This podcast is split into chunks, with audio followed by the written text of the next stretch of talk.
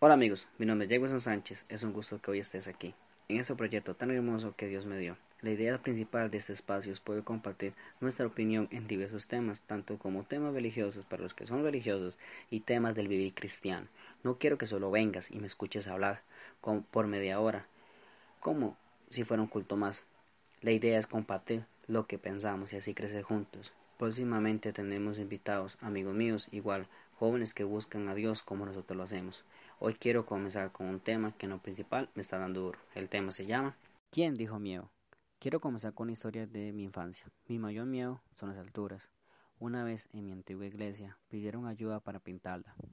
Es una iglesia bastante grande y el primer día todo bien. Íbamos bastante jóvenes y todo iba bien. Segundo día y los toca la cocina. Cuando vi una escalera que no tenía muy buena pinta, me asusté el miedo tocaba. El miedo estaba en mí, me controló. Y fue cuando mi líder, sabiendo que tenía miedo a las alturas, me dijo, Jefferson, te toca pintar las paredes.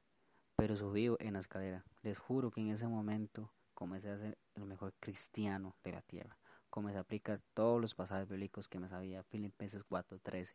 Todo lo puedo en Cristo que me fortalece decía, escrito está que el Señor mandará ángeles a cuidarme. Yo iba subiendo y parecía una gelatina.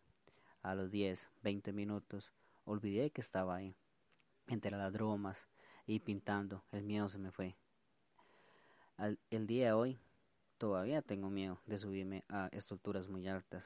Pero lo que quiero llegar en esto es que cuántas veces hemos vencido nuestros miedos.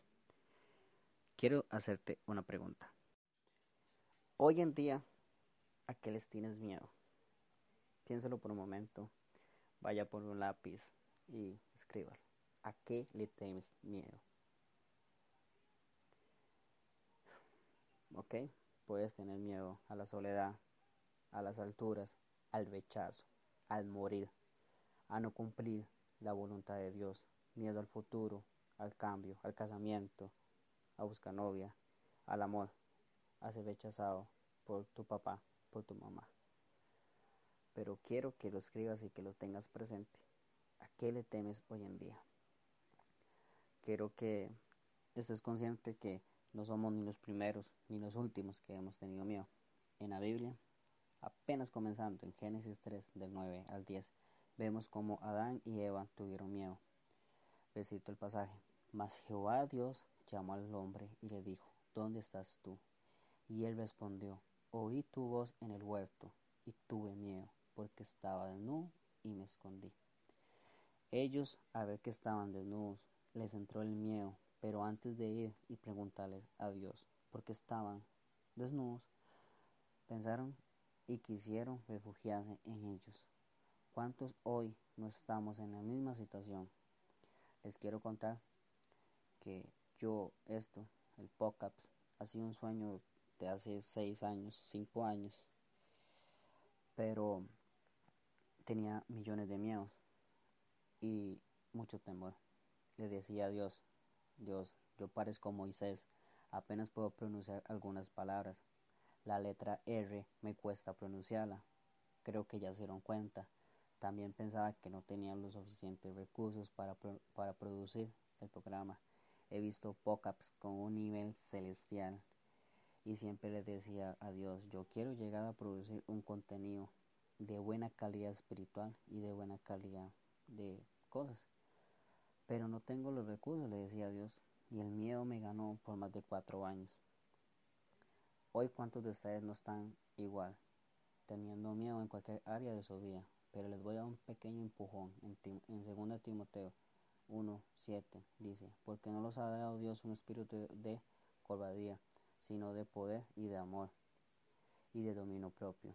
Entonces, hoy quiero que digas así, gritándolo, ¿quién dijo miedo a nuestros miedos?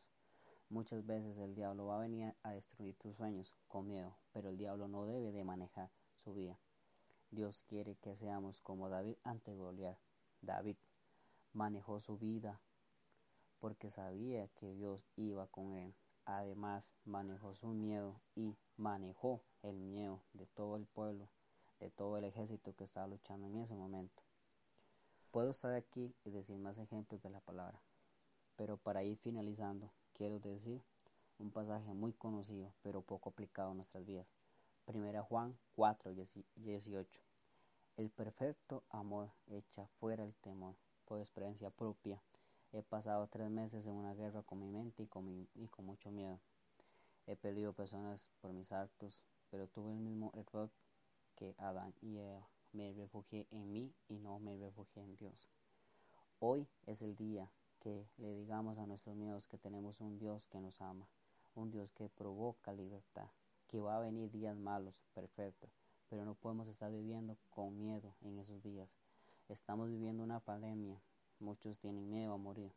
Yo te quiero decir, vamos a salir de esta, pero Dios necesita que salgas de esta pandemia renovado, sin miedo, que si quieres cantar en tu iglesia, hágalo. Si quieres hacer sonido, hágalo. Si eres hombre y quieres danzar, hágalo. Yo en lo personal digo que la, que la danza es un arte demasiado femenino. Pero algún día tendré que danzar y lo sé muy bien. Lo que yo quiero dejar en claro es que sea lo que seas, haga lo que haga, dentro de la iglesia, fuera de la iglesia, quieres estudiar lo que sea, si eso te provoca amor y sabes que ese amor viene de Dios, hágalo. Porque recuerda que el amor echa fuera el temor. Hey, muchas gracias por escucharme. Espero poder seguir aquí compartiendo lo que Dios quiere. Recuerda seguirnos en nuestra página de Instagram. Ahí puedes comentarnos qué te pareció el podcast y pedirnos cualquier tema. Si no lo podemos resolver en este momento, buscamos a alguien que los pueda nutrir y los haga crecer en ese tema mejor. Gracias a las personas que los escucharon si puedes compartir en tus historias de Instagram y etiquetarnos o mencionarnos sería perfecto. Gracias. Mi nombre es Diego Sánchez y esto es ¿Y vos qué opinas?